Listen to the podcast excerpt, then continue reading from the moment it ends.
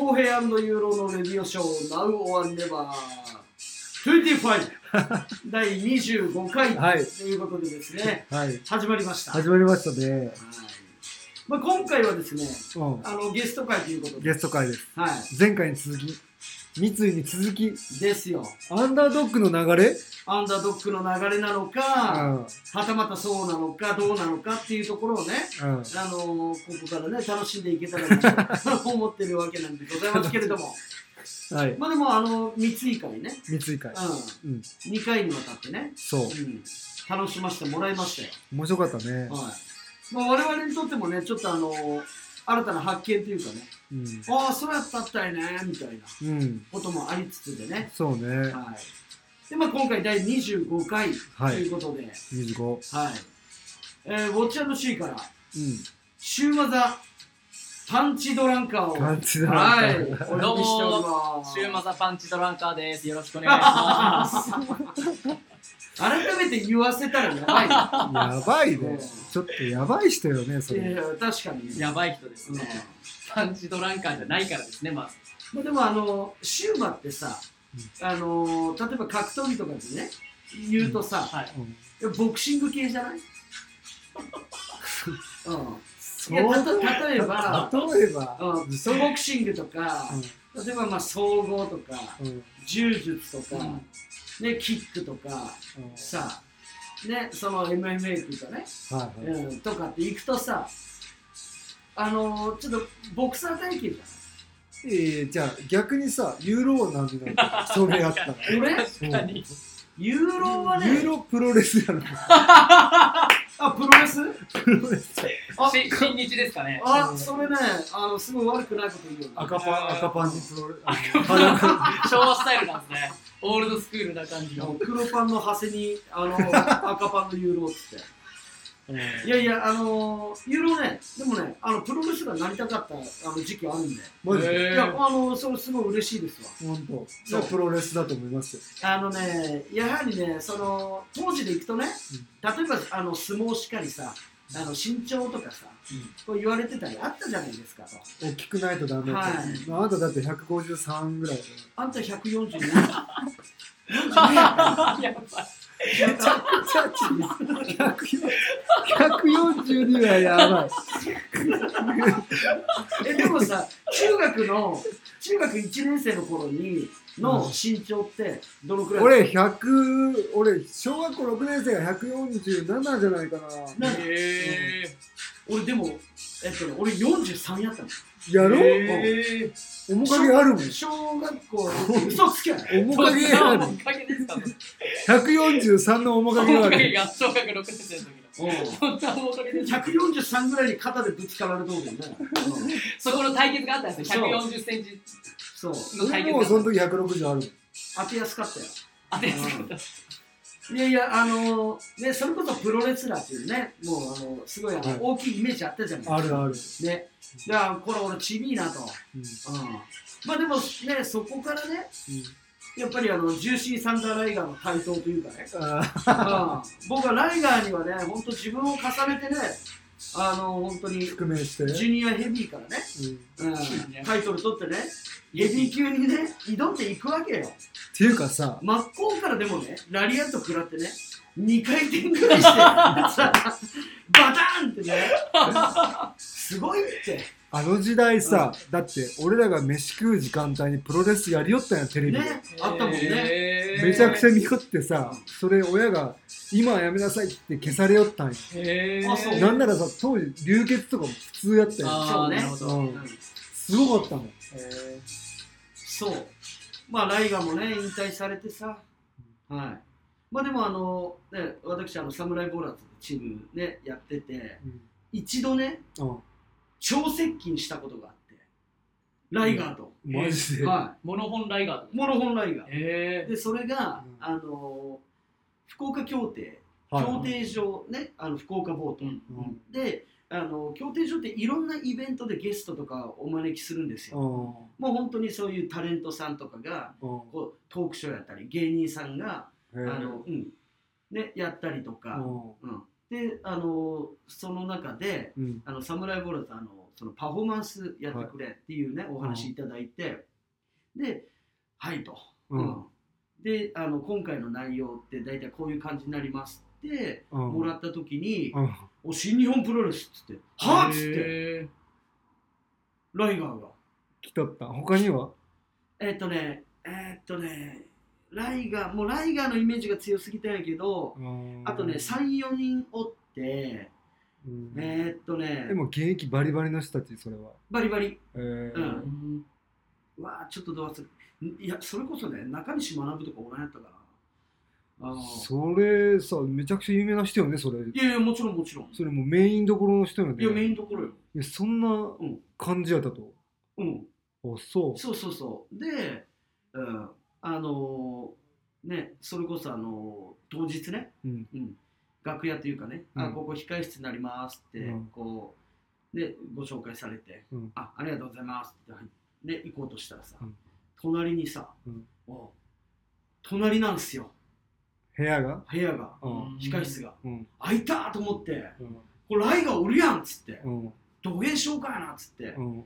ね私はね博多スターレーンとかね、うん。あのそういうさ、うん、客席で見よったね、うん。私はさ、うん。もう今日隣だぞと、おーやばいや。やばいやん、うん。でもドキドキしよったわけよ、うん。もうちょっと心なしかね、うん。あの前日もそう。ん。う、で当日も家出る前に、あのハッスルハードしよったよ、私。う んこれもうひょっとしたらなんかこう触られるかもしれんと思って、ね、楽屋でもね、いつ来てもいいようにね、うん今夜うん。の触られるってすごい。ですねうん。プッシュアップユーユーローみたいな。えユータローって言いそう。そうそうそう。ええうん。うん、でね、それで、あのそれこそ当日ね、あのまさかのライガーさんが、うんお俺らの今後みたいな。今日はよろしくみたいな。マジで開いたと思って。もう逆やろいやいやいやあんたが行かないかなったもんねいや、そうそうそうそう。うんただまあ、その、なんかこう、ちょうどこう、ライガーさんたちがこう、行く手前ぐらいのなんかタイミングで、ほちょうどあったんやろね。ねそうそうそう。うんで、今日は取りしましょうよろしくうんめちゃくちゃ体育会系ですね。そう。ついや、でもうん。そのイベント自体での絡みはないっちゃう絡みはない。うん。うんまあ、もう新日本のそのプロレス、まあ、いわゆるトークショーやったよね。うんで、まあ、僕らはその、あの違う時間でパフォーマンスをやらせてもらうっていうことやったんやけど、うん。いやまあそういうね、うん、まあプロレス？私、うん。だいぶ引っ張ったねこの話。うん。いやいや言わんときゃよかったももう大脱線でしたね。そう。言う。なこの野郎とかつって。うん。何撮ってんだえとかつってね。長州ですね。めちゃくちゃ長州。うん。何撮ってんだお前。っていうね感じで。もうででもなんかシューマーボクシング。いやボクシングっぽいなみたいなボクシングっぽいか。嬉しい。嬉しい。でも、シューマはだって俺がさシューマと一緒にやりだしてまだ1年経ってない経ったぐらいかそうですね。うちに入ってから。ね、はい。はいはい。でシューマとがっつり絡み出してから1年半ぐらいか。ぐらいですね。一年半。一年半。それよりもユーロの方が長いよね。そうですね。ユーロさんと関わらせてもらったのはもっと前ですね。最初のファーストコンタクトは？ファーストコンタクトは、ファーストコンタクトに関しては、うん。俺もすげえ。覚えてないってこと？いやいやいやなんか、うん。あのファーストコンタクトっていうかうんそれこそすげえ遡る。まあシューマはあの、うん。地元長崎県、はいうん、で時を経て、うん。実はみたいなあの時みたいな話をうん。聞かされたことがあって、うん。そう。まあユーロたちはいわゆるサムライボーラーズがうん。シューマの地元に行った回があって、うん。うん。そのそのシューマがでも長崎におるってことは、うん。かなり前ってことだね。そうです。僕が本当高校1年生とか中3そこら辺の時ですね。に、えー僕の妹がいるんですけど妹もバスケットをしててう。ん妹が小学生だったんですでそこの小学校のミニバスのコーチが僕のお父さん親父がしててう。んでそこにあのーある日親父からあのサムライボーラーズっていう人たちが今度クリニック来るって言われてその学校に？学校に多分大村市内のミニバスを集めたんですかね。そうね。だと思うんですよね。でそこに来ると。うんで僕はもう中3高1ぐらいだったのでうん。あのすごくヒップホップとかそういうカルチャーが好きでそこにはまってて。でその時のなんか映像を撮ってたんですよね。録画でクリニックを撮って。でなんかそういうフリースタイルの選人たちでね親父から聞いてえー、どんな感じなんだろう僕はまだフリースタイルバスケットを全然触ったことがない時。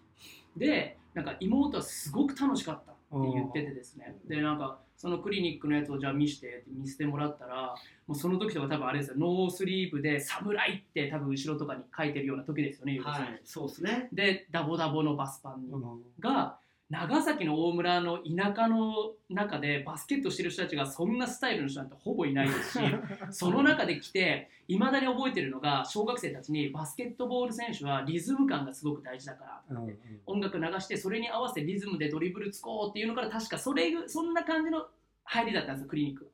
それに僕はすごくなんか感銘感銘を受けてうん。えー、バスケットとまあもともとバスケットとヒップホップがすごくリンクされてるのは知ってましたけどそこまでなんかこう密なうん。動きにもそういう音楽のリズムが必要なんだっていうのを結構影響を受けてそこから一人で自主練する時とかもういっつもヒップホップ流してでなんかそういうのやった覚えが僕が中3そうですねそれぐらいの時ファーストコンタクトというか接触はないですけど一方的に僕がユーロさんを知って。へえいやだけど下手したらだけどまあ15年そうですね。もうちょい前とでか1516前ぐらいですね。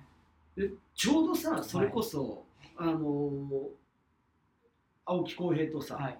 その音楽とかね、はい。ヒップホップとか、まあ、いわゆるそのリズム感みたいなはい。ちょうど最近しよったよね、違ったっけいやいやバスケにリズム感ってああリズムあいやすすもう本当さっきじゃないとその話。か。さっきもしよったよしよったよね。リズム感が大事されてましたね。いやねでまあまあやっぱりそのずっとそういうふうにやっぱ思っとったっていう、ね、うん。それでも覚えてもらっとうっていうのはちょっとやばいね、すごいね。いや相当インパクトあったってことよね、すげえ嬉しいよね、うん。ね妹さんも。143センチのやつがさ なんか。135のねやつとね。10センチずつ小さくなってますさっきは10センチずつ小さくなってる。でその時ねすごいおあの覚えとるのが、うん。あのそもそもそのサムライボールなんですが大村駐屯地ってあのいわゆる自衛隊の大村駐屯地に呼んでいただいたの。よ、うーん。そう。で自衛隊の,、うん。あのクリスマス会みたいな感じだったと思うんやけどうん。それぐらいだった気多分そのぐらいの時期と思うんやけどそのその自衛隊うのん。方々うん。とその日だけそのご家族を招いてうん。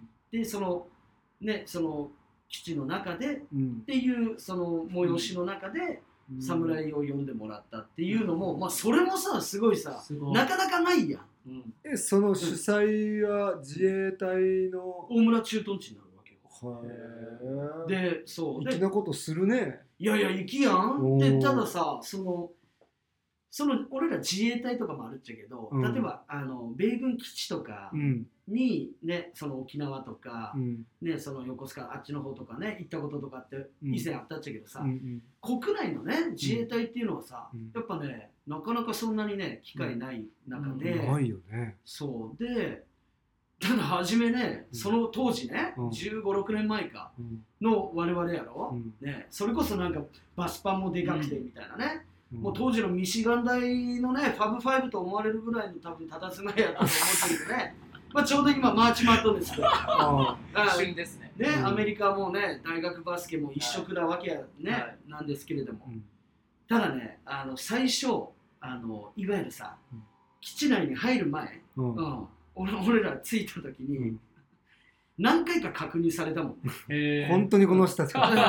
ちょちょっと待ってもらっていいですか？おおおおめえら何しに来てんだよみたいな。でそんなねあの表情をね。ライが出てきた。うん。見せられてうん。屈強なね。うん。自衛官の。はい、自衛官でね、やはりね、このお国をね、守ってもらえるね、そういう自衛官で。何しに来てんだよみたいな感じだったよね。まあまあ、確かにそうなると思うって、俺らも思っとったけん。ええもうまんまの格好で乗り込もうとしたと。いや、えーっとね、そのパフォーマンスするときに着替えるけんさ。うん。うんでも、その当時なんか、だから、さらに、もう、私服がね。はい。うん。私服はもう本当42のバギーパンツとかやけやばいですね。う んその時代ですよね。そう。で下手したらも 3XL ですよね。うもうあのねズボンの片っぽに、うん、小4ぐらいまで入るんじゃないぐらいの太さのね、うん、ぐらいのはい。バギーパンツに、はいさ時代ですね。そう。やばいね。うんティンバーのブーツとかさ、メンバーのブーツね。持っとったねいっぱい。でもうそういうオーバーサイズでさ、バチバチに仕上げて思うやけどさ、うん。なんやと、うん。うん、で何回か調べられて失礼しましたみたいな。ザスみたいな。さすが。そう。さすが自衛官ですね。うん。であの招かれて、うん。うん。であのそれでこうねこう大村ないしはその長崎にね、あのこういう機会でね来させてもらったっていうこともあって、うん。その地元の地域のそのバスケットがね好きな子たちにうん。あのそういう機会をっていうのもあって、うん。であのまさにそのシューマのうん。ねお父さんうん。ないしはそのね妹さんがあのそこに参加してもらったっていうね。ミニバスクリニックねそう。っていうのがねそれだけ時を経てシューマにさえその時を経た最初のそのファーストコンタクトはうん。どこやったとあそこからね、えーとうん。時を経てはこれユーロさんこれユーロさんかどうかは定かじゃないんですけどおう。そこから数年経って僕が高校23年生になった時にやっぱりサムライボーラーズっていうのは頭の中ずっとあったので、時々数ヶ月に1回長崎の田舎っぺが洋服が好きなもんだから福岡の天神に買い物とかよく来てたんですよね、ほう。でそのなった時に今クレートの目の前にある前までショップとしてやった、はい、ユーロさんが、うんうん。おられたショップがあったじゃないですか、うん。あそこがサムライボーラーズのショップだっていうのは僕は聞いてたので、ちょっと行ってみようと思ってけど何回かアタックしたんですけど空いてなかったんですよ行くたんびにーって。でその時も行ったら空いてて。でうん。中に b ボーイの方がこうおられて。うん。けどあそこって細い階段をちょっと登ってドア開けないといけないじゃないですか。開いてなかったので、うん。うんめちゃくちゃ緊張しながらガチャって開けたらその中に店員さんがおられてそれがユーローさんだったのかな。他のサムライボーラーズのメンバーの方もかもしれないですけどその時にもしユーローさんであれば接触はしてるんですで話させてもらって僕長崎から来て。うん。でそういう話をして。それその方がユーローさんであればそこがファーストコンタクト。うん。もし違ったらその先にまた伸びるんですけど。うん。いや多分ね。それを覚えてないと。それうーんだけど結局開け取ったっていうことであればほぼ確で俺やねなるほど。じゃあそこでそこがファーストコンタそう。だけどクトですね全てが、うん。全てがもう俺の都合っていうもうとんでもない店よだけ。ああうんそれはねそうだけどそのドアなんかっていうのもさ開けないかんっていうのもあるしそのいわゆる俺のイメージでは、うん。あのニューヨークとかのうん。アパートメントっていうか、うん。あの一室みたいな、うん。ちょっと秘密基地はい。みたいな、あのイメージでうん。作ったわけよ。うんううんん。でそのドアは もっと悪くて、うん。あのロードマンがこんなやっとうね、うん。あのあー絵をねうん。あのアーティスト描いてもらっとって、そうでしたね。もうなんか地獄の門みたいななっとうわけよ。そうだったなロドマンの中イメージはあるな。っていうねところやけ。うん。だけどもなんならその俺店おる時もあのうん外から聞こえてくるん。よ、やべえ今日空いとうやんみたいな、えー。まあそんなねうん。そこが多分ユーロさんはこう気づかれてないですけど僕が初めてユーロさんとお話をした時でうん。けど、ちゃんとした接触はあの長崎のあの 3on3 の大会ですよねそうね。はい。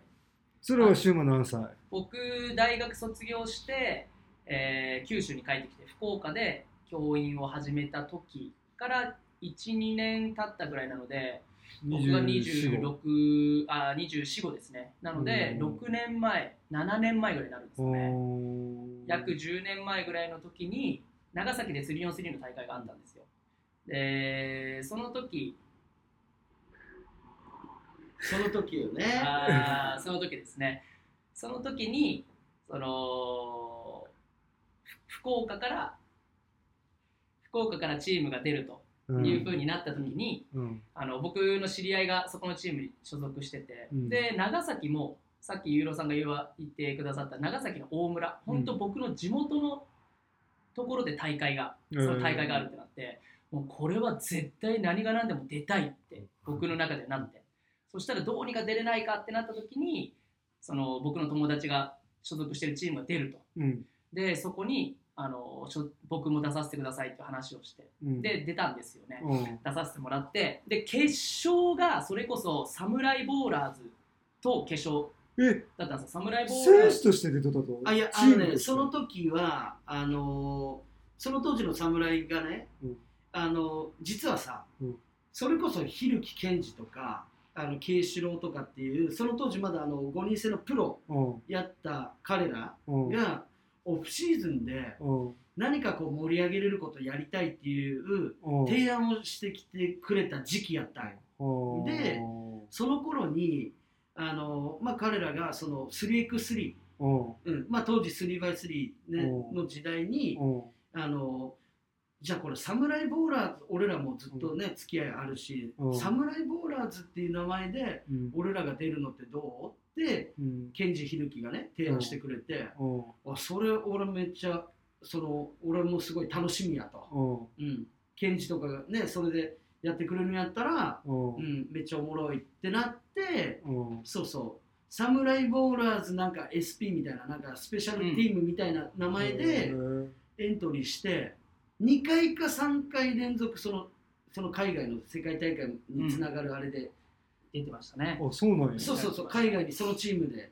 出たんよ。っていうこう流れがあってうん。そう侍の10周年とかぐらいの時やったと思っちゃうけど、じゃあうん。ケンジたちとや当たったのいやそれで、うん。そそこからそのいわゆるねうん。あのいわゆるプレイヤーチームっていうかね、うん。その検事たちじゃなくてそのこっからじゃないけどその福岡でねその、あのいいなっていうボーラーたちがね、うん。むしろその侍プレイヤーチームって作ったらやりたいみたいなこと言ってきた子たちでそれのな何かしらこういろんな経験できたらなみたいな形うんでうん。作ってみたうんわけよ、うん。その時に。はいはい。うん。であのすあのその長崎の大会に、うん。うん、じゃあプレイヤーチームも出ようかうん。という形でエントリーした、なるほど。そうそうそそう。ですそうです。で、ね。その時に決勝でそのサムライボーラーズのプレイヤーチームとやらせてもらって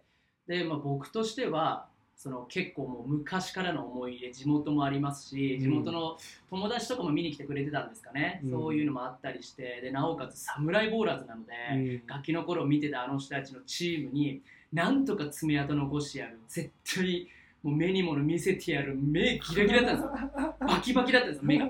その状態で多分どちらかというと他のメンバーたちは福岡のメンバーでしたし、うん。サムライボーラーズユーロさんもいたのでうん。こうまあやはりこうまあバチバチやりますけど、うん。もう僕は福岡来たばっかりなので,、うん。でユーロさんとも全然面識なくて、うん。どちらかというとやってやるぜみたいな なんぼのもんじゃいみたいな感じのこう 雰囲気でうん。やっちゃってたんです若かりし僕は、そこで。でそこがちゃんとユーロさんとこうユーロさんにもあこんなやついるんだっていうのを見てもらってっていうとこが最初ですかね。うそうねそれは覚えとうと。めちゃめちゃ覚えとうしあのー俺おマジでみたいな。おえお前長崎なみたいな。うん。いやこんなボーラーおったんやみたいはいないやそれはもう俺ねそのさうん。あのー恥ずかしながらそのうん。ね、初めてやったと、うん。でそのねその日に知ったとシューマのことをね。シューマのことね。うんうん。いやバリバリ良くて。ええ。バリバリっていうかもうやっぱ個人的にはさうん。なんかさあのなんやろちょっとこうあこいつ着衣ねみたいな。ぐらいのうん。やっぱこう気持ちが乗ったようなプレイヤーってうん。俺もうめっちゃ好きやけんさ。うんうんで、うん。その試合の時とかバチバチディフェンスで、うん。ねあの当たるし。うん。でそこからねあのチームでね、うん。うん、いいプレーしていくわけよ、うんうんうん。で完全に持っていったなっていう。結果どうやったとその試合は？試合結果はどうやったっけ？僕たちが優勝しましたね決勝で。うん。ユーロさんたちのサムライボーラーズと戦わせてもらって僕たち勝たせてもらって。そうか。そうよね。そういやでねうん。そのプレーとかもそうやけど、もうすごいだけも覚えたよね。う覚えとったし、うん。そう。でまあ聞くとさその、まあ、大学でその長崎を出てっていうね、そのたいねそういうこうこともちょちょろっと聞いたんかな。うんうん。うん。あそのと現場で？そう。現場で直で聞いたかそのシューマの周りとか、うん。主催の人間にもうこいつっていう話で、なるほどね。うん。それすげえ覚えとって、えー。そういうプレイヤーってあのその当時なかなかこう見なかったっていうか、うんうん。あのまあある意味うん。ちょっとうん。自分たちに重なる部分があったっていうかね。なるほどね。そう。っていうプレイヤーはその世代ではなかなかねこう、うん。あの目にすることなくてうん。だけどすごいもうセンセーショナルやったよ俺は。うん。うん。っていうのがあって、でそこからねそのさあの教員として、ねうん。福岡でとかっていうね、話になってきてさ。うん。でマジで？みたいな、うん、そのそこが初めまあまあいわゆるちゃんとうん。向き合ってお互いもユーロはいシューマっていう認識をした最初やん、うん。その次はどういう感じ俺気づいた時はだってあのラスワンで一緒にやりよったわけやん。そうですね。ラスワンに一緒になる前には何かがあ,、あったわけやろいきなりラスワンじゃないやろだそうね。だけどまあ市民リーグ我々のねそのザ・ラストワンっていうチームでもね、まあ、今ね、はい。そのコロナ禍でうん。ねあのリーグがねちょっとあの、開催できてないけれども、はい。まあそういうチームでもこう今一緒と。うん。でその前はだっけのぼせ文句になるんかな？そうですね。のぼせになるのかなと思いますしそれこそ、うん。あのー小江さんも行かれてた長岡のピックアップゲームがあったじゃないですか。ああいうピックアップゲームだったりそういうバスケの現場で、こうちょくちょくユーロさんとこう一緒ご一緒させてもらう機会が増えてきてなので僕はその時な毎週のように市内の方のバスケットピックアップとこかしろ行ってたので、うん。そういうところでユーロさんとおおあの時のあれやんっていうのでしっかりと顔を覚えていただいてっていう形だったような気がしますね。そうかもね。はい。うん、だそれでいくとやっぱりねあの福岡来てからいざこう一緒にってなるきっかけは、まあ、三井とかやったかもしれんね。そうですね。その長岡ピックアップもそうやし、シューも長岡ピックアップおった浩平さん。が来られる前前ですね。うん。まあ、ずーっと毎週行かせてもらってました。そうなん。やはい。こうシューマとかあのそれこそねあのドックスおるね綱木とかう、ん。うんあの辺のメンバーとやるの俺もすごいワクワクしとったもんね。あれ当時さ月木でしょったやろ？月長岡。そうやったっけ？そうよ。だって月曜日俺らもらったっちゃもん。アカデミー。あそう。ああ長岡の。月曜がほぼ人が集まらんくて、うん全然もそうですそうですそううですそう。ですそうです。おらんくて大体試合するのは木曜日って言って、どうにか譲ってくれみたいなそうでしたそうでしたうん。そうでしたね。それこそターボとかおったけどさ。そうですね。あターボあのーご存知の方はどれぐらいおられるかわからないですけどもともとうん。あのターボ野本武史っていう元プロバスケットボール選手に一応なるんですけどで、はい。3x3 の最初の段階の日本代表にも選ばれ代表選ばれてはい、代表に選ばれて。僕はそいつとうん。あの大学の時4年間ずっと一緒同級生でまあ 今ももうなんて言うんでしょう。もう腐れ縁のように連絡取り合っているこう友達ですね。おバカちゃんなんですけど。いやターボとのバスケとかも俺すごい好きで、うん、あのしっかりやってくれるけどさ。ディフェンスとかもね、うん。うん。相手が誰だろうと誰であうろうとね。そうまあまああいつこそあのパンチドランカーかもしれない、パンチ受けてないのにパンチドランカーではあると思いますね間違いなくまあドランカーには違いないけど、うん。あそうそうですねそう。そういうメンバーと。やっぱそういうあのやっぱりねあのまあやっぱ派手さというかね、うん。うん、あのね色気はありますよ。やっぱりこう見ようときにうん。やっぱこう存在感がある。まあターボンもそうやったし、うん。シューマもそうで、うん。うん、なんかそれこそね個人的にはさうん。こう私服っていうかねファッションにねやっぱあここだわっとんないけとんなとかっていうのもやっぱ全部込みなんすよやっぱり。あ男の子を見るときはね。そうね。うん。でおうシューマかっけえみたいな、うん、ありがたいでバスケの時バリコをさえ感情をもう全部出してくるようなタイプやけん、うん。うん、個人的にはもうすごい、うん、を見たかったプレイヤーみたいな。そうっていうのはあったよね。ううん。そうそう。でまあねそうやってこう会っていくにつれてうん。で実はそのね長崎の大村ねみたいなね、はい。そういうこうね実はこう共通点というかねね。そういう話をこう聞いたり。で何度も何度もこう交わっとうのは交わっとったよね。だからしっかりとうん。会うまでは。はい。そうなんですよ。そういう縁があったんやじゃあ。うん、でもあのそういうね日々の中でその、ある日ねそのシューマからうん。あのそれこそ市民リーグのね我々のさうん。ね公平もエントリーしとさ、ザ・ラストワンっていうチームでね、うん。うん、あのみんなでこういやっちゃおうぜっていうようなチームなんやけどさ。はい。ね。でそこにこう公平も入ってくるみたいな話になったりね、しよってさ。でやばいねみたいなこと多分シューマとも話しよったっちゃい。うん。でその時にうん。シューマの青木浩平感っていうのを俺は初めて聞かされて、うん。えマジでみたいうん。な、うん、そのシューマがそのねそれこそじゃああの学生の頃とかに、その青木浩平っていうね対しての、うん。うん、思いというかね、うん。うん、そういった話をうん。聞いたわけですよ、あうん、ちょっとその辺ねちょっとシューマの口から聞きたいな。それでも俺なんか聞いたらえーっと俺びっくりした。おえーっていう、そうですね。浩平さんと、えーしっかりとこうリンクさせてもらうのは自分が社会人になってからなんですけど僕が浩平さんを青木浩平っていうバスケットボール選手を知ったのはめちゃくちゃ早くてそれこそ多分浩平一番最初は浩平さんが大堀で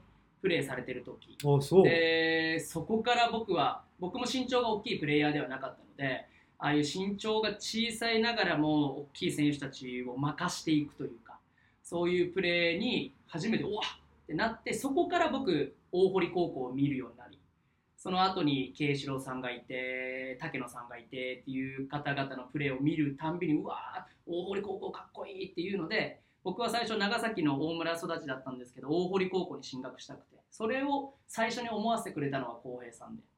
でまあ結局そう大堀高校には行けなかったんですけどその後何としてでも僕は専修大学に行きたくて、うん。そうなった理由も浩平さんが専修大学でインカレ MVP 取って、うん。であの時のやっぱ専修大学って僕しどしどし春季の僕からしたらめちゃくちゃかっこよくてうん。ダボダボで みちょっとこうみんなこうこんな感じだけどプレーはめっちゃうん。こううまい。で浩平さんがその先頭に立たれててみんな大きい大学のプレイヤーの中で MVP 取っちゃうっていうのを見てうわめちゃくちゃかっこいい。絶対専修大学大学に行くっていう目標がうん。たたこう僕の中で作られてて。うん。で大学高校を選ぶ時にも何校かから嬉しいことに僕特待を選ばせてもらってて。うん。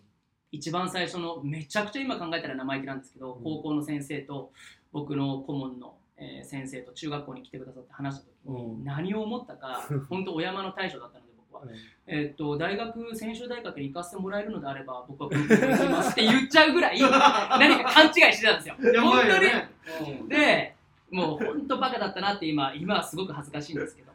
で結果やはりその夢もこう専修大学に行くっていう夢もこう断念せざるを得ない状況になりけどどうにかしてでも大学関東でバスケット続けたいっていうので大東文化大学に行かせてもらって。うんでその時大学に行かせてもらう前からですけど僕はもうずっと浩平さんファンになっちゃってたのでファーイーストボーラーズの時もそうですしその後アパッチに行かれてでもうずっとこう浩平さんのその時はまだ YouTube も発展してなかったので青木浩平のホームページを見まくって 浩平さんのナイキ、ね。ナイキ ID のページがあるんですよ、うん。ホームページの中に浩平さんのバッシュシリーズのうん。ページがあってそれを見てわこういう色合わせがかっこいいんだとか そういうのをなんかこうチェックさせてもらったりとか。もう BBS がいやよくあの本当ですよ。炎上してるとかですね、PBS が。あ BBS がね、はい。あ掲示板が。でそこに本人登場。それは知らなかったですね。でややっぱり僕はもう単純に一追っかけだったんですよね。浩平さんのそういうバッシュのは選び方とか浩平さんが白ハイソックス履いたら僕も白ハイソックス書こうみたいな。黒バッシュに白ハイソックスかっこいいんだみたいな。とか浩平さんがなんかここら辺のこうなんて言うんでしょう。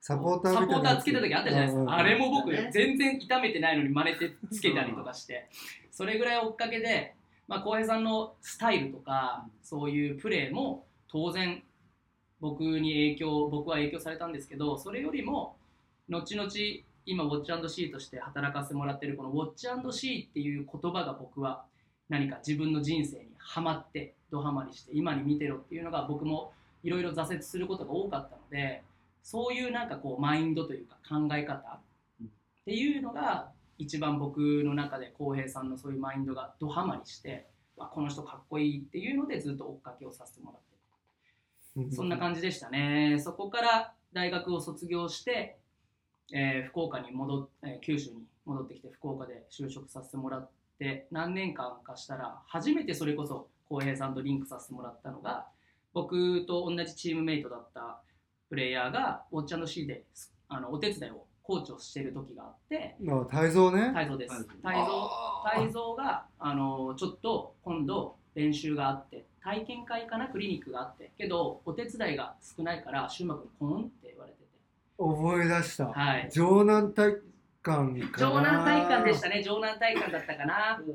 うん。でそこで僕はあの青木浩平のウォッチシーに行けるんだと思ってもうド緊張しながら行ってうん。はじめまして吉田修馬って言いますみたいな。おおよろしくねみたいな感じだったんです。で その時にはけど全然浩平さんと喋ったりとかはできなくて。けどいまだに自分のインスタグラム見直したらド緊張して浩平さんとツーショット撮ってる僕の写真があるんですよ。数年前のやつが。その時が初リンクでしたね。初めてウォッチシーのお手伝いですけどコーチとして一日やらせてもらって。覚えとうよ。はい。思い出した。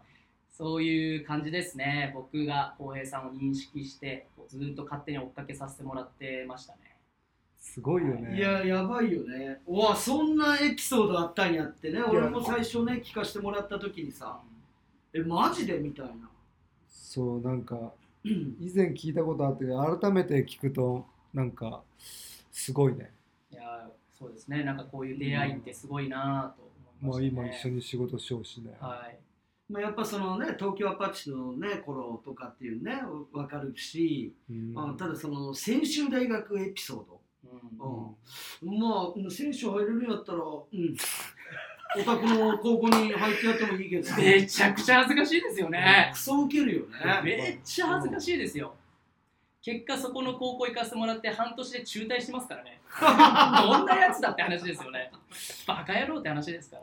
まあまあでもなんか今に見てろって感じなねそうです部ね。分があったけんこうなったんやろうけど、いや大東文化とかっていうのもさ、うん。その当時さ、ね、それこそ安倍ちゃんとかはい。竹野、AT ね。うん。もうあのいわゆるそのガード陣がさ、はい。すげえさあの目立ったチームやったわけや、うんあのそう二人でもうタイトルいくつも持っていった時代のね、うん。竹野阿部で、はい。うん。そうでした。そうそう。3位ぐらいまでいったのかなえーっと、えートーナメントは優勝されてますね。トーナメントは優関勝で優勝されて。で、インカレが3位だったのかな。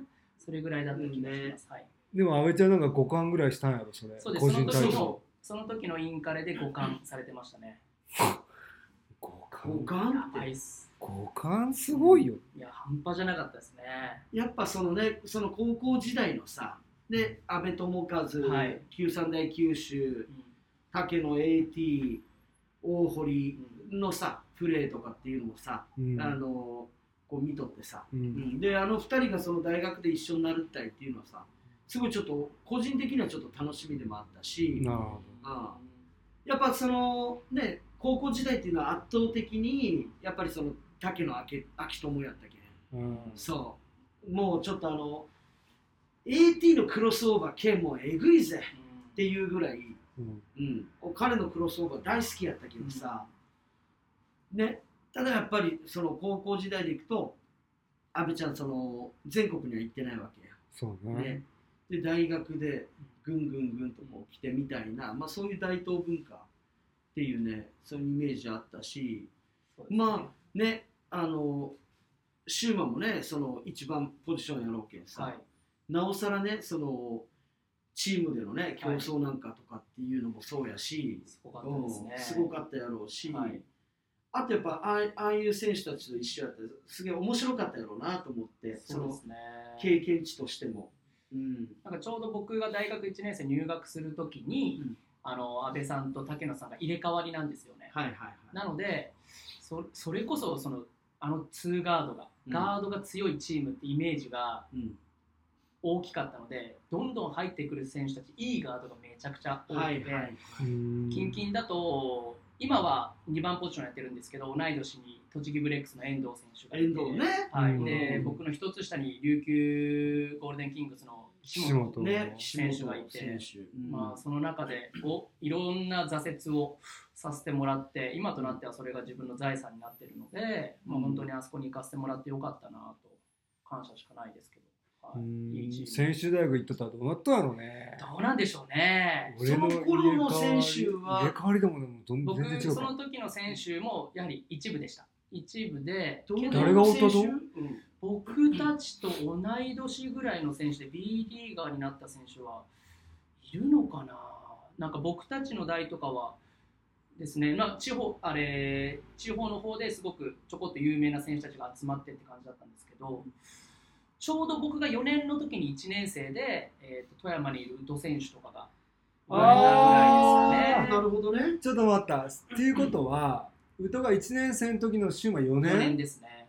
っていうことは俺がちょうど専修大学に行ってはい。あの代のあの4年生のキャプテンが俺もうプロアパッチやる時にオフ行った行ったしたら集合した時にキャプテンが誰か分からんチームだったと。え？みたいなで俺ブチギレて帰ったんよ。え？ーもうね専修大学の体育館にうんチャンピオンフラッグがあるわけ、うん俺らの代の。でお前あれ見ろと。うんその俺がやったとか言わんで、うんあれ見ろと。ああいう時代があったのに、今のお前らサークル以下やみたいな。お前らみたいなやつバスケやめろって言って帰ったんよ。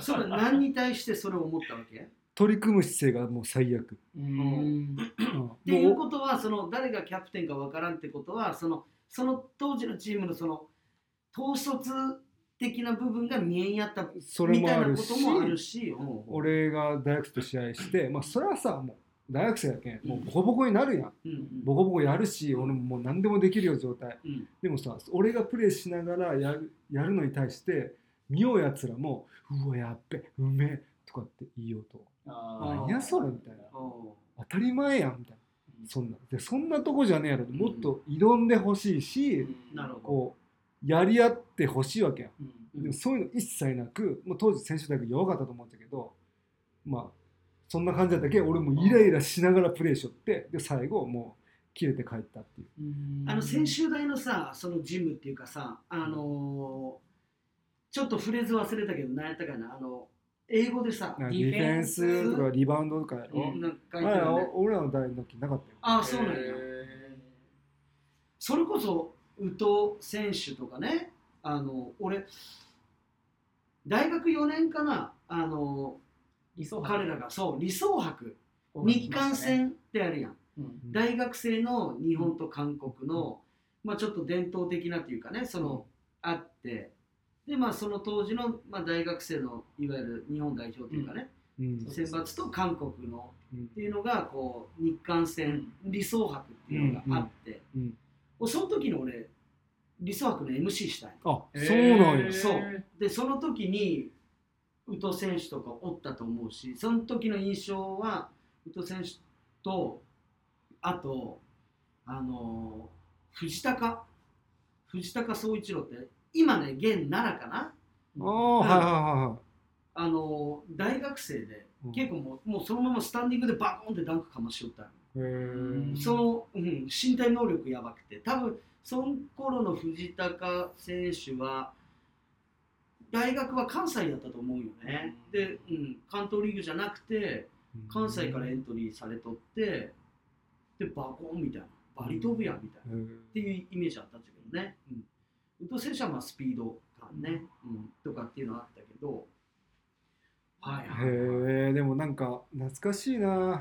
でもなんかそのうんシューマーがこうまあ今はこう関わっとうけんさあれやけどはたから見たら熱烈なファンみたいな感じやん、はい、うんけど俺ね一人ねもう忘れられんファンの人がおって。おう。まあいろんなエピソードいっぱいあるんだけどうん。もちろん。11年もおったけんさ、うん。けど一人ね俺代々木のなんかイベントでねストリートのうん。ナイキのイベントか行った時にファンの人がバーって俺のとこ来て、うん。まあ、俺に似たような、まあ、格好もしたわけ、明らかに。はい。だからめちゃファンでいてくれるやなと思ってしたらうんバーンって腕見せて俺と同じタトゥー入っとったえー、すごっ。あやばくない？八？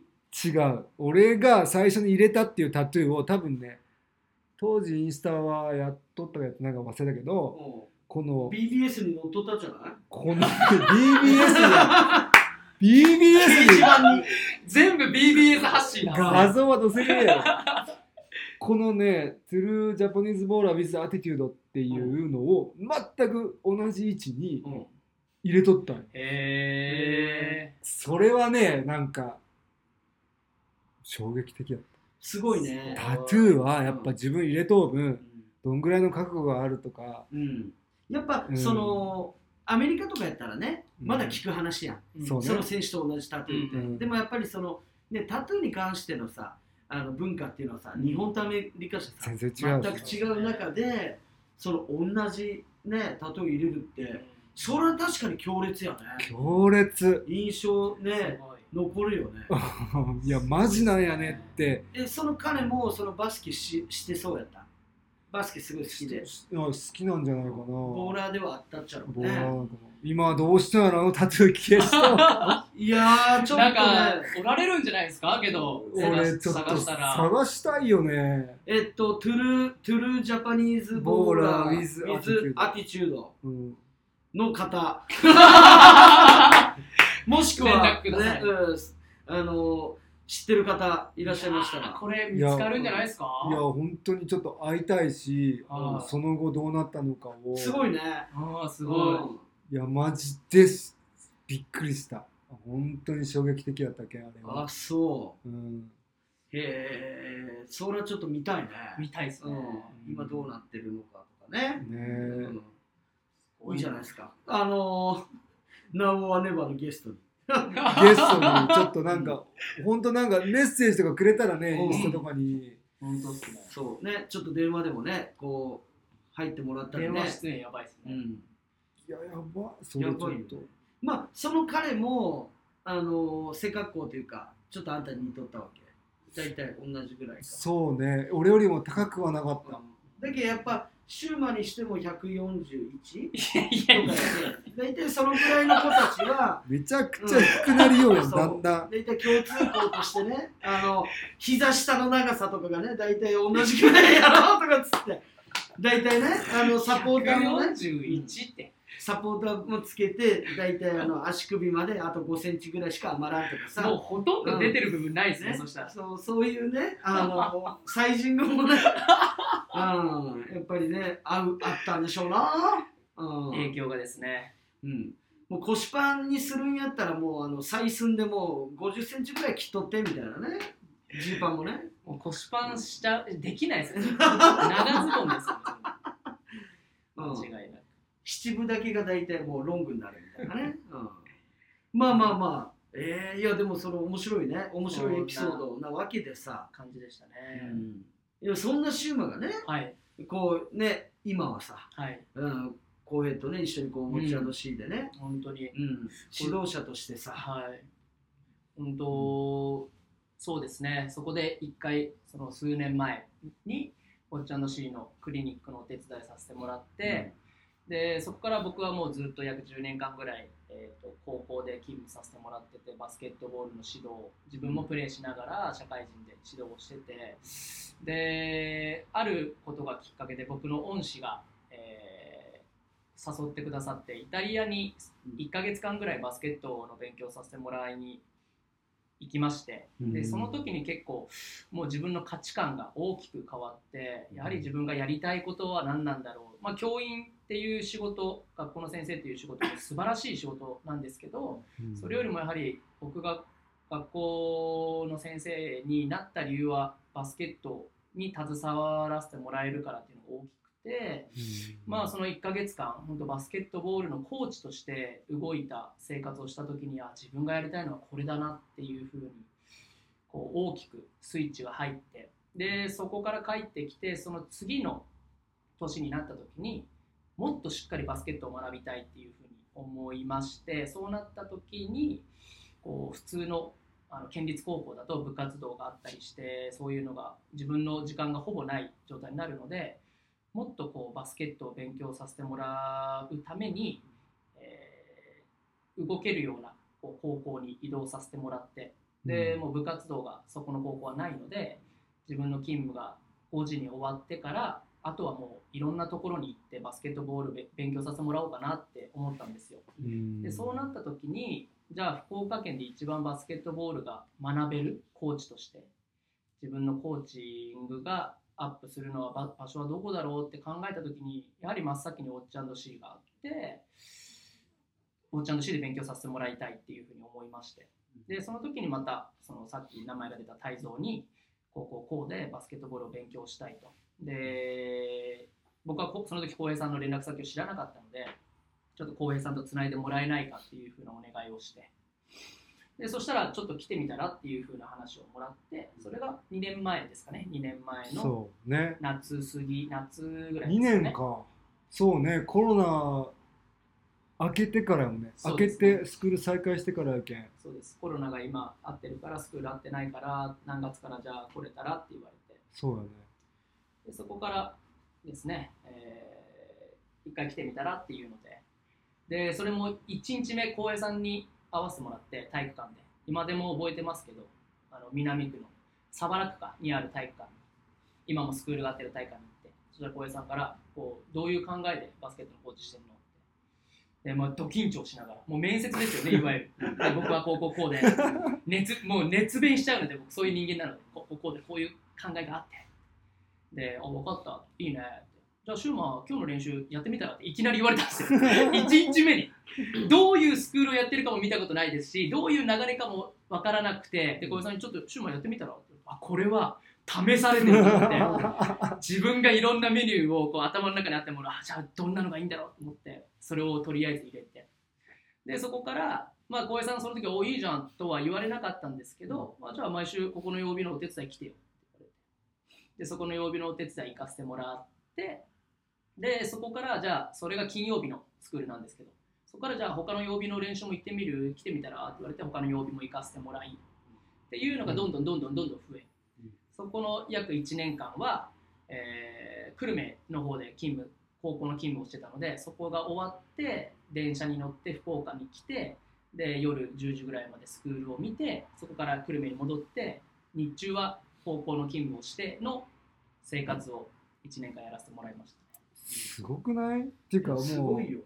うん。覚えとったけど 最初俺も多分誰にでもさこうスクールにこう来てくれた人それはゲストでも、うんなんかするってやってもらえるって言っていつもお願いするとよはいはい。でシューマンもなんかね勉強したいということでいろいろ多分当時俺も YouTube なんかやりよって、はい俺の YouTube とかでうんこういうことはどういう意図があってみたいなこう、うん。めっちゃ質問しよって、はい。でも受け答えとかいろいろさシューマンの考え聞くとさ多分あやらせても絶対外すようなことはせんやろうなって思ったけん、うん。やってみるっていうふうに言ったんやけど、うん。でさなんか久留米から来ようっていうのも知っとったけん、うん。俺いやいやいやその交通費とかそのなん最初ギャラ出すって言ったんかな俺そうですね。うん。でしたでシューマが「いやいらない」って言うけん「いやいやじゃあせめて俺交通費は出すよ」ってそのマイナスになるなることはおかしいけんって言ったら「いやなんか勉強のために来てるんでいらないです」って言ったけど珍しいやん。そのそうね。うん。うん。結構さお金ってある人を判断する時の基準になるけんさこう何のために動きようのかっていうの分かりやすいんやけど、シューマンはマジでなんかこう勉強のために来とんやなっていうのはすごい伝わって、ん。ああもうシューマンと一緒やりたいなみたいな。うん。でその次の年のあれかな三クラブの3年生を愛知に連れてった時に中部第一か東山高校かなんかで俺がシューマン一緒やらんみたいな話をしたっちそうですね。うん。えそしたら「ああいや自分もやりたかった」って言って、うん。多分そのその年度の多分3月に学校辞めたよね、そうです。うん、なるほそうそう、ど、うん。そういうのがあってね。はい。いやもうすごい助かってほしい。いや子供たちがやっぱりシューマから教えてもらいたいっていう子が続出しとうけんね。うんありがたいですね。うん。それはもう子供たちの素直な気持ちや、うん。うん、素直な評価やし。クラブチームはすごい助かってほしいね。レアキャラと思うよマジで。そうね、うん、うん、面白い。ありがとうございます。俺のファンっていう時時点で レアキャラ。まあ大体ね背格好とね、うん、絶対、絶対出すだろうなその後のワードが。エスカレード乗ってますみたいなのもチェックしとったわけだ。それもやられましたね。うん。そういうことよね。やっぱりこう、なかなか僕はすごくヒップホップが大好きな人間なので、向こうのアメリカの人バスケットプレイヤーたちを見るとすごくリンクしてるじゃないですかヒップホップの要素が。そうね。でかっこいい向こうの PV に出るような車に乗ってとかファッションもそうですけど。けど全然これはディスではなくて日本人のバスケットボールプロ選手で僕がかっこいいこの人そういうエッセンスもあるなっていうプレイヤーが全然いなくて。けど浩平さんは僕なんかの記事で見たのかな。それこそプレイヤーズのブログかなんかだったかな。かなんかでその青木浩平それこそ健吾さんっていうですかね。うん。が書かれてたやつかな。青木浩平はそのプロの最初のもらった給料でエスカレードを買うみたいな。こんなバスケットボールプロ選手が他にいるかみたいなブログかなんか僕見たんですよ。うんでえーってもうその時はもう浩平さんのファンだったので青木浩平さんはそういうことやっちゃうんだみたいな。やべえみたいな。うん。半端ねえみたいな。ブリンブリンのエスカレードみたいなねなそれは。何インチのねホイール履かせてみたいなさ。すね。うん。懐かしいね。どうなんやろね。今さいやほらさ、少ねえと思うぜ。そのだけさうん、あのーそこの部分をねあのキャッチしてうん。くれるというかねそのそこがこう共にはまるじゃないけど、うん、プロ野球選手って、あのー埼玉にあるちょっと今ど忘れした車屋さん有名な車屋さんを結構御用達で、へえアメ車がねメインの。でそこのね車屋さんでブリンブリンにカスタムするんで東京アパッチはヤクルトスワローズとちょっとつながっただけ、ん。一緒にイベントすることもあってで俺がこうエスカレードでバーって行ったらもうねハマーとかナビゲーターとかもう2426インチ履いたうん。ただね出せんよセンスないと。そのカスタムに。カスタムね。もう金につもう物言わしてやりまくっとんやろうけど、はい。センスなくてすごいんよ、うん。見た人は見たらもうすごいのは分かるんだけど、うん。ヒップホップじゃないの、ああなるほど。だけど出せーっていう仕上がりになっとったけど、ただへもういっぱい並んどったよ。うん。でバスケットボール選手当時ね、うん。その JBL とかやったっけ分からんけど、まあ、企業の社員がささすがに乗れんやん。うん多分アメ車ブリンブリンなんで、はい。だけどまあヨーロッパの車ベンツやったり、うん。そういう方に走ったと思うんだけど、はい。今のプロバスケットボール選手でそのアメ車でブリンブリンっていうのは、まあ機関っちゃ機関やアメ車好きがおるのは知っとうけど、うん。ブリンブリンまで人を感じって。そうね、あ聞とそのそのブリンブリンもそうそのねその車の仕様もそうやけどなんかそのライフスタイルとすげえこうリンクしてそうなのは聞かんね。例えばうんそそううねですね。実は探したら実はアメ車のこの辺乗ってますっていう選手がおるかもしれんたいね、うん、でもそのトータルやん。やっぱ。そうねねそうね。その車だけじゃないし例えばその自分が身につけるもの、えー着る服とかうん。そのカルチャーとしてはさ、ねこれだけじゃないやん。そうやけんその車のカスタムっていうのがなんか違う違うと思うようなもんでさ、そうね。そここでこれはないっしょみたいな。みたいなさカスタムの仕様がね。みたいなって、そうね。うん、そでいくとでいくとそのトータル的なところを見るとまあなかなかそのねうん。お僕らが言ってるイメージうん。に近い選手っていうのはあまりこう見かけんのかもしれんね。もう成戸並里ぐらい鍋だとうまあまあそうね。それは近いし。やっぱなんかさヒップホップを 感じる人って やっぱ少ないやん。うん。どうしてもなんかそうだよね。ななんかこれでだけどねあのこれリスナーというかね聞いてもらってる人をねあのちょっと分かりにくい表現するんですけどあのバスケもヒップホップというふうな捉え方なんですよ。僕なんかはだけねバスケとか例えばその自分が好きなことっていうのも俺ヒップホップやっとうもんねみたいな自分の中だよね、うん。はい。そうそう、はこのなんというかこう生き方というか、例えばまあヒップホップ、まあ、ミュージックとしてねうん。今こう確立してるわけやけれども、うん。そのまあルーツとしてはねそのいわゆるその当時のさあのアメリカでいうさ、うん。ね、こう低所得者層とね、されてきた人たちがうん。そのさ自分たちのねその境遇やったり何かをその表現として、うん。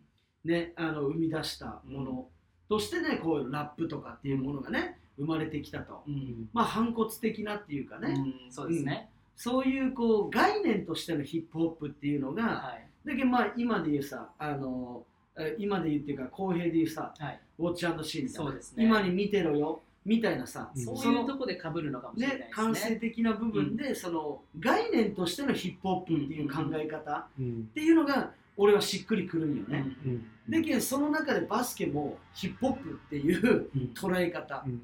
なんかこう生き方としてヒップホップみたいな、はい。あんまり言うと恥ずかしくなるかもしれないけど。ね。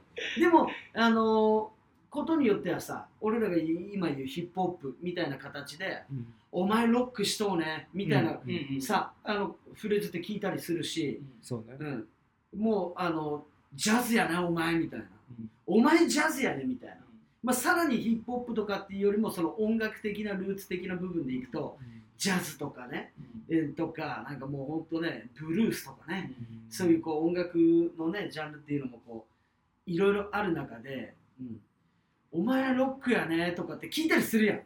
ロックはよく聞くよね。聞くよね。うん。あれも生き方としてお前ロックやねみたいな、あのフレーズやん、うん。うん。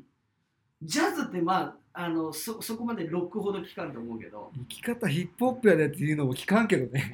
まあね、あうん。いやでもけど分かる。よ、お前ヒップホップやねって言ってくるやつからしたら、うん。言われた方もうん、どういうふうに褒められとうのか分かるよそうね、うん。そうねいや分かる。だけどなんかそういうテイストが似とうというか、うん。そういう人って結構さお俺らバスケットボール選手の中でも結構少ないというか、そうね、なんかうん。今の子たちやっぱすごいおしゃれやけんさ、うん。おしゃれに敏感やけどすごい表面っぽいというか,、うん。そういった意味ではやっぱ携わっとってもうん。同じ匂いはしないっていうのはすごく感じるよね、同じ匂いって俺がどんだけあれか分からんけど自分とはちょっと違うっていう。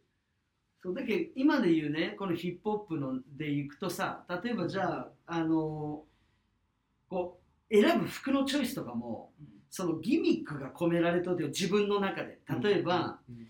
今日はあのちょっとテーマニューヨークですみたいなことをやったとしたらね、うん。これ当時のあのジョン・スタークスって選手がとかあの時をのもうそのポスタライズっていうかもうあの半端ねえダンクを ぶちかましました。ブルズ戦でみたいな、うんうん、で今日はじゃあその足元ユーイングで行きますとか、うん、でもあのユニフォームジョン・スタックスみたいな、で小物あれ？なんでブルズ？みたいな、あそれちょっとあのザ・ダンクのシーンで。そうあの小物にブルズ入れてますとなか例えばね、うん。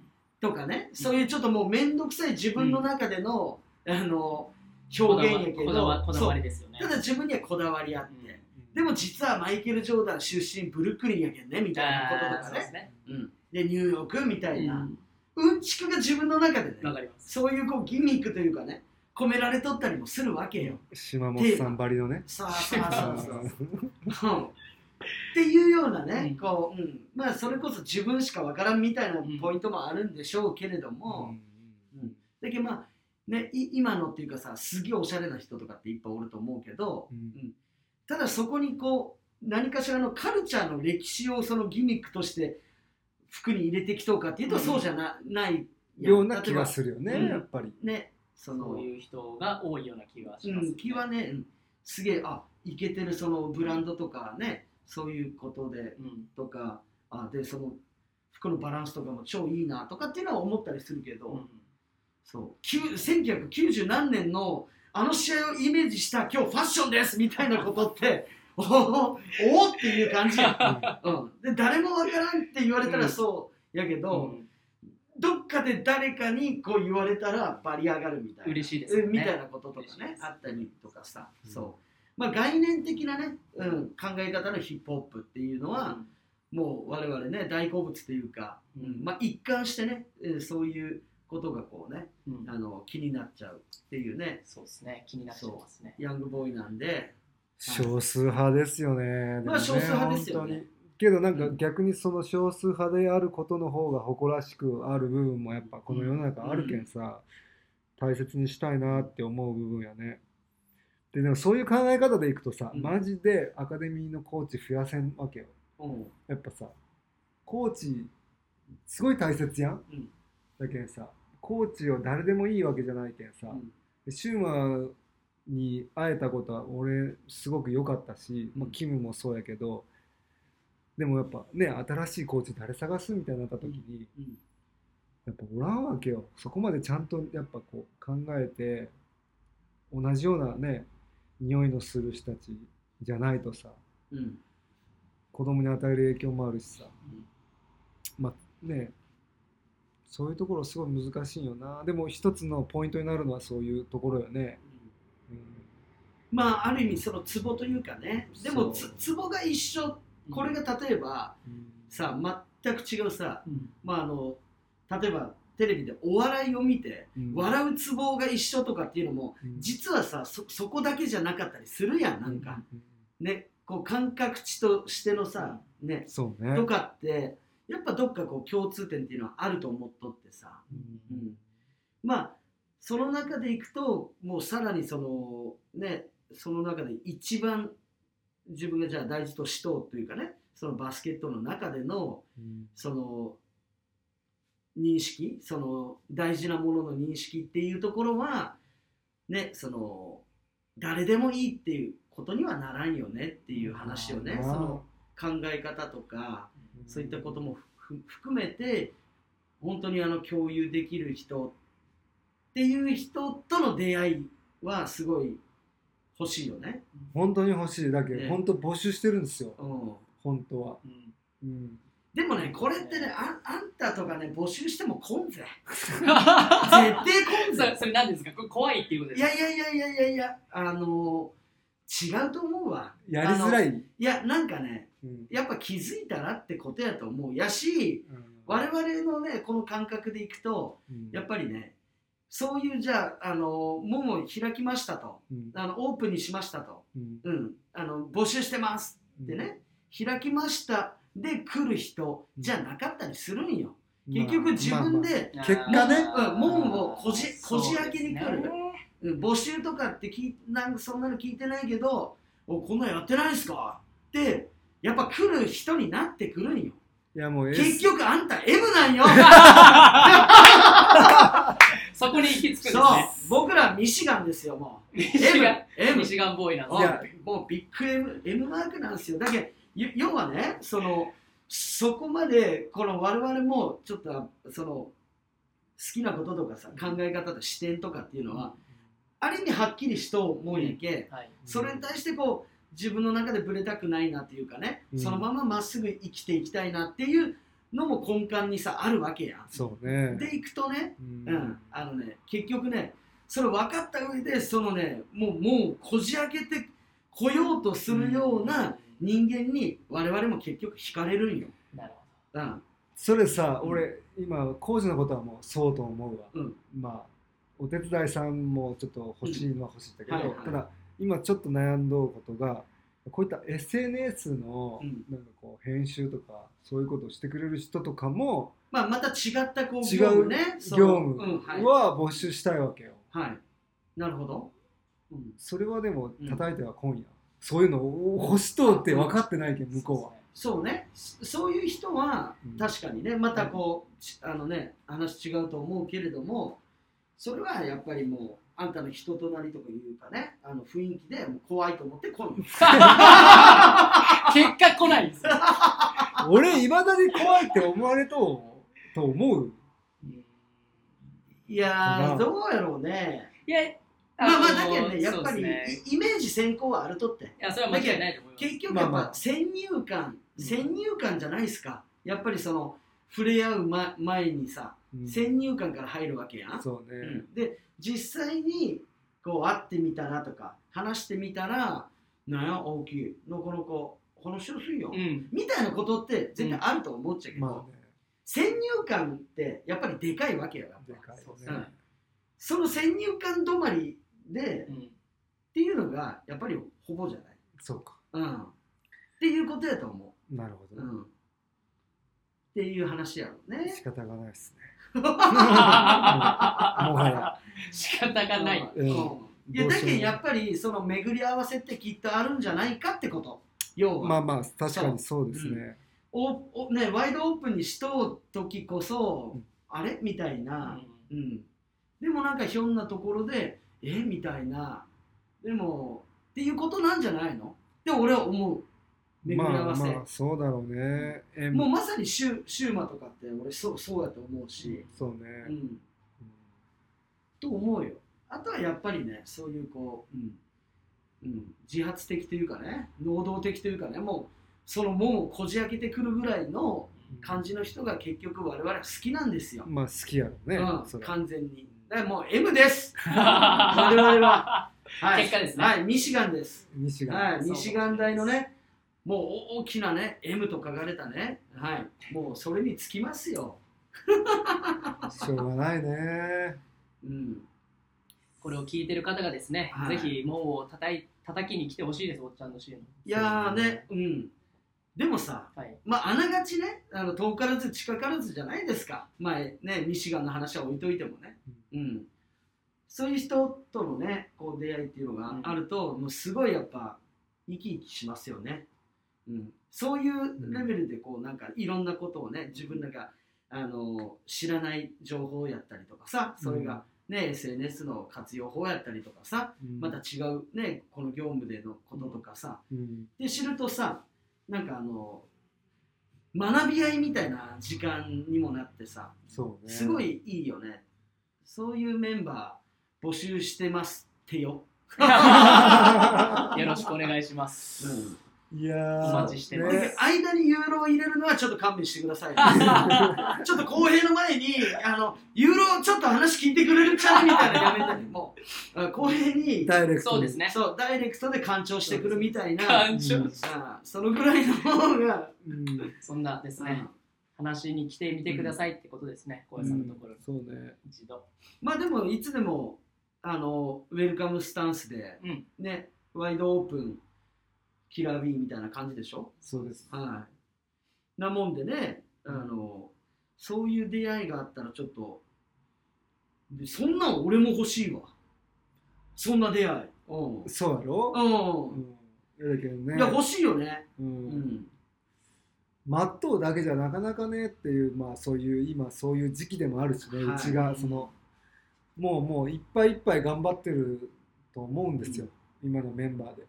だ次行くためにはちょっと増やしたいなって。うん。突っ走っていく子はねあの意外とねあのほん本当にみんなこげを思っとうとかいなみたいな感じでねあのふ振り返る時間って意外とあったりするもんで、うん、もう自分はもうもうこう突き抜けていくいけっていう自分を押すことはさうん。あのすごい得意やけど、ううん。みんなほ本当にそれを思っとうと自分がどうしても意見をどんどん出していくはい。やけんこそね、はい。うん、なもんでねこんなやつらのね攻略法なんかね攻めたら勝ちですよ、ね。ま 攻めてください。攻めてきたらもうすごいあの、うん景色変わるんでね。こんなやつらの倒し方っていうのは、うん、ラスボスの倒し方、うん。めちゃ簡単めっちゃ簡単っていう、うん。見た目はあれだけどね。そう。攻めてみたら。攻撃に転じてみたらあれみたいな。一瞬で、一瞬でもううん。パカッみたいな。お待ちしてます、いやいやそそんなもんですよ。はい。ね。まあそんなこんなのね、うん。我々あのコーヘゆるのレディオショー「ナウアネバーもね第25回と。はい。はい。もう半年超えてます、やったね。でもう3月をもうねきっかけなんじゃないですか？卒業 卒業するんですか、マイグラディエーションかもしれないね、うん50回目まで行くのかなと思ってました。てっきりうん、50 50、50でこうちょうどちょうどなんかちょうど1年ぐらいになるのかなそしたら。そうね。だけそうね。4620今25やってる、うん。1年ちょっとぐらいか。そうね。まあちょうど1年と1週みたいな。うん。まあ6ヶ月で24回やろ？毎週結構今でも頑張っとうよね。いや頑張りすぎとんよ。そうですね。うん。うん。しっかりコンスタントに上げてますよね。そうなん何回かちょっとダメやったけど、2回ぐらい失敗したよね。うん。いやまあどれが成功やったかもわからんけど、うん。